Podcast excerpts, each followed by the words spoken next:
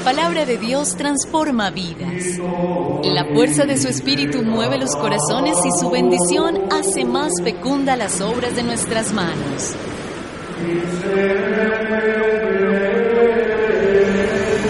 Obrar con rectitud es signo de una vida auténtica y contribuye a la armonía de la creación. En San Pablo Radio abrimos el corazón para acoger el mensaje de la salvación.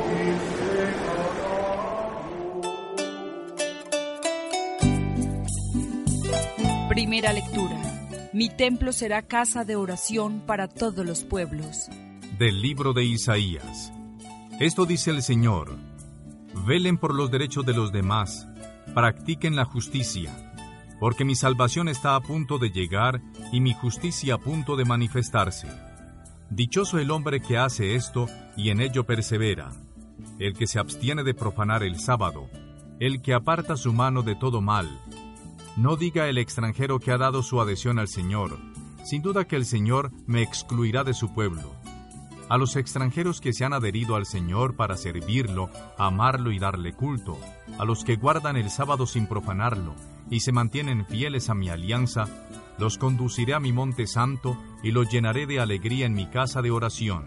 Sus holocaustos y sacrificios serán gratos a mi altar, porque mi casa será casa de oración para todos los pueblos.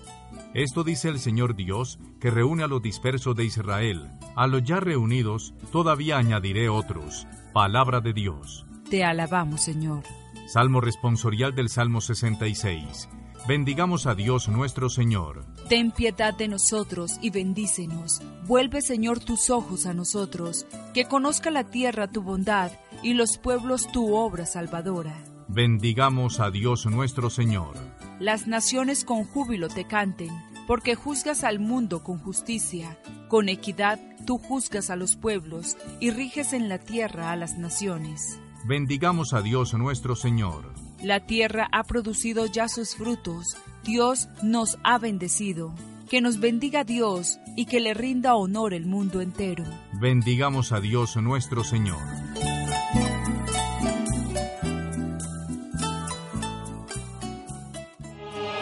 Proclamación del Santo Evangelio de nuestro Señor Jesucristo, según San Juan.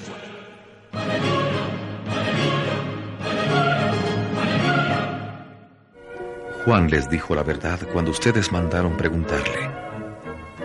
Yo no necesito tal recomendación venida de hombres, pero recuerdo este dato para bien de ustedes, para que se salven. Juan era antorcha que ardía e iluminaba y su luz por un tiempo los atrajo y los alegró. Pero tengo una recomendación que vale más que la de Juan.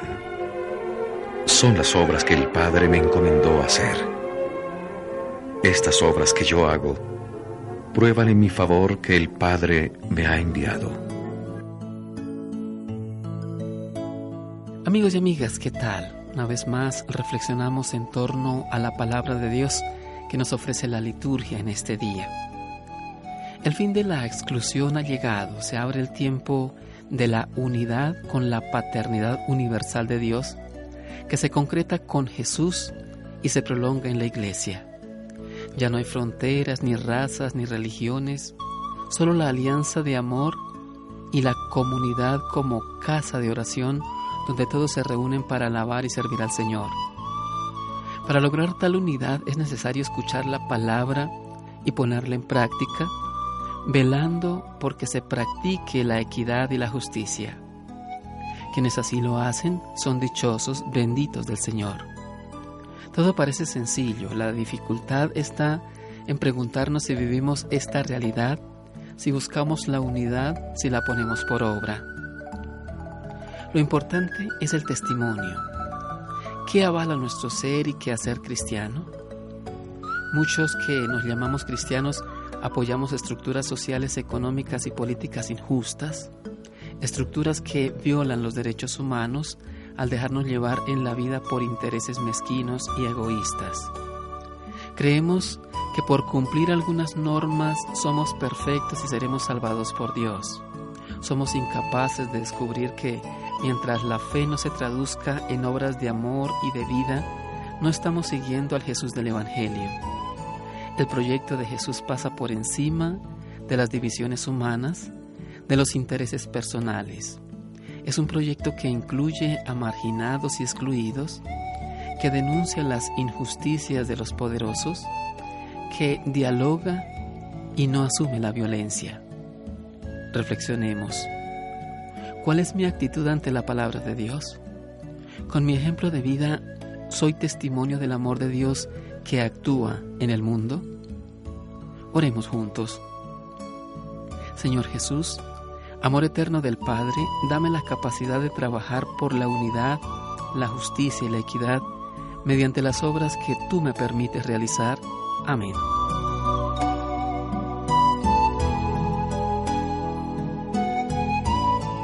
Escúchanos en www.sanpabloradio.co. San Pablo Radio, navega contigo.